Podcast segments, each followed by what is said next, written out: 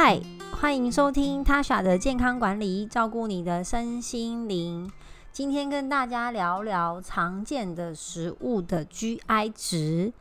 如果你有上网查一些 GI 表的话呢，你就会发现，诶，有一些食物好像在不同的表上面的数字不太一样。所以，我们今天呢不会特别谈 GI 值的数字。而是跟大家说哪一些你常见的食物，然后要怎么去分辨这个 GI 值的原则。然后希望大家听过今天的这一集之后呢，至少你在外食面对一些常见的食物的时候嘞，你就大概可以分辨。首先第一个，大家在外食最常吃到的一定就是淀粉类，那其实其实就是主食啦，就所谓的面食、饭食啊，啊这些五谷类。那五谷类的里面呢，其实啊，如果你可以吃到糙米饭的话，好，它算是在啊我们外食里面比较可以找到的，在一些自助餐，好，有有的是素食的也不一定。然后现在蛮多的自助餐也越来越注注重健康，或是某一些的餐厅里面也会有这个呃糙米饭可以选择，然后或是荞麦饭，好，荞麦、燕麦、小麦。好，这些呃薏仁，我指的这些全部都是要用煮的哦，要用煮的。如果是即溶式的麦片，那个不算是 DGI 的主食类。那很有趣的是，我有查到一个比较有公信力的表，它里面呢有提到这个麦麸跟米麸。在这几年，其实无麸质的饮食非常的大受欢迎，因为很多人就发现说，他们不吃麸食的饮食之后呢，皮肤跟肠胃道都得到了很好的改善。但其实不是真的每个人都一定要吃无麸质饮食啦。如果你本身没有麸质过敏、麸质不耐的话呢，其实米麸跟麦麸这些麦类制品是高纤维也比较容易取得的食物，像是呃有某个大的牌子它出的这个。他出的这个麦片，好，不是那种集中式的燕麦片哦，它是它是麦麸高纤的麦麸，哦，那个也算是中低 GI 可以很方便吃到的这个食物，好，不过你可以先测试看看自己有没有这个所谓的麸质过敏。那以上这些我刚刚讲到的主食，可能在外面也不是这么好找，那还可以怎么办呢？好，如果你买得到纯米纯的米做的米粉，好，它勉强也算是呃中 GI。好，那如果你说啊，我真的好喜欢吃那种吉隆式麦片哦，真的不能吃吗？当然没有不能吃啊，它算是中 GI，就跟米粉差不多的 level。好，所以。呃，适当的吃可以，但是不要吃太多。那如果你没办法吃到纯糙米饭，或是你个人也还不习惯的话呢，你可以把白米跟糙米做一个混合，这样也会有效的去降低它的 GI 值。所以我其实很建议大家，你可能平常不习惯，也没时间去煮饭，好，就是自己准备便当、早午晚餐之类的。但至少我会建议主食类可以的话，你就自己准备，因为外食真的很难买到。所谓中低 GI 的主食类，那如果你自己先讲说用电锅啊煮好糙米饭，好或是五谷杂粮饭，你就带饭就好。然后菜呢，因为煮其实最麻烦是煮菜，煮煮米饭没有这么麻烦，就是洗了干净加水丢进电锅或是电子锅跳起来，其实就就好了嘛。那你的呃其他的配菜可以买自助餐。的菜可以在你的公司或是你常生活活动的范围找一间你觉得你喜吃蛮喜欢的这个自助餐。那当然也不用天天这么吃啦，就是给大家，如果你现在在调整饮食的建议哦，想要增肌减脂或者最近刚好在调整健康，其实主食类自己准备会比较不容易吃到犯规的食物。那其他啊各种稀饭啊各种什么米浆混浆粽子汤圆还有什么板条。而鸡丝面，好，这一些都是高 GI，这些都是高 GI，越容易煮煮烂、煮熟的这种米面饭类，都是所谓的高 GI。好，所以相反的，越不容易煮熟、煮烂的。它的 GI 值就会相对比较低，所以大家知道你在外面买那种面线啊、鸡丝面啊、意面啊，就是他们下下去滚水很快就起来的，好，或是那个黄面条、油面条那种的 GI 值都非常的高，因为它之所以这么容易煮熟、煮烂，就是它的结构比较不扎实，好，纤维含量也比较低。好，所以我们就来聊到这个意大利面。好，意大利面呢，如果你自己有下厨过、煮过意大利面，你就发现说说有些意大利面是很难煮熟的。好，所以意大利面也有分 GI 值比较高的。或是比较低的，如果你买到品质不错的，它是那种一次煮完要煮在十二到十五分钟以上的，它其实就是比较扎实的啊，意大利面或意大利面通心粉也可以，哈，它的 GI 值就会比较低。好，那如果你跟我一样很喜欢吃水饺的话，嗯，有些比较搞刚，你可以买到那种全麦面皮做的水饺，好，不过这个很少见。那水饺本身是这样哈，因为它里面会混有肉跟菜。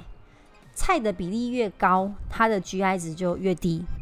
好，所以我有个小小建议要给大家：如果你今天就是啊，我无可避免在外面就是会吃到很多的淀粉类、精致淀粉高 GI，那你尽量呢多增加你吃到纤维的比例。假如说一口饭啊，或者一口面，然后配三口菜，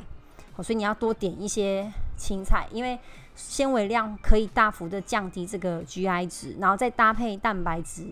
好，所以混食餐就是有菜、有肉、有淀粉，好，这样混在一起吃，消化时间也会需要比较久，所以比较不容易这么快饿，然后也可以去降低你这一餐偷偷吃下来的这个 GI 值。好，那如果呢，除了这个面啊、水饺之外呢，哦，你如果是一个喜欢吃面包、糕点类的人，那必须要很遗憾的跟你说，大部分这类型的食物都是高 GI。那你说全麦面包不是很健康吗？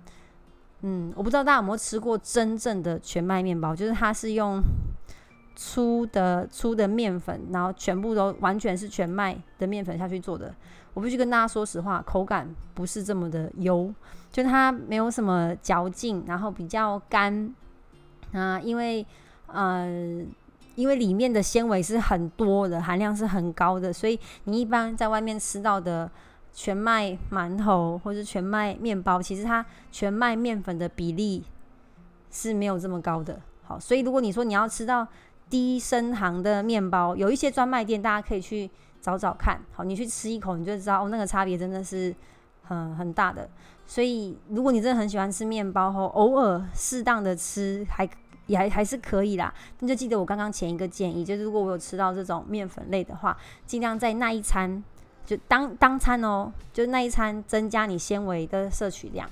好，不要这一餐全部都是淀粉，下一餐全部都是菜，好，就是同一餐这样一起吃一起消化，才可以去降低它的 GI 值。好，那我最近也很常被问到说，那坚果怎么去计算？哈，坚果其实本身就是油脂类，因为它的碳水化合物含量比较少。我们所谓的升糖指数是跟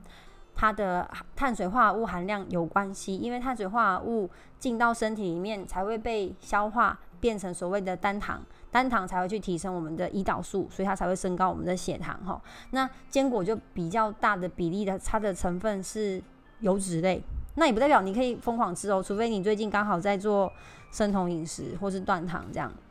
不然一般来说，我们的坚果一天是吃你的手这样抓一把。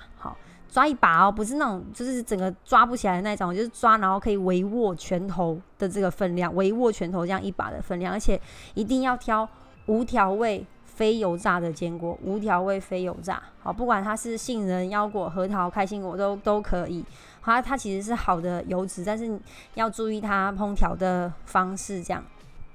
然后尽量不要去买那种炒的很香的那种那种。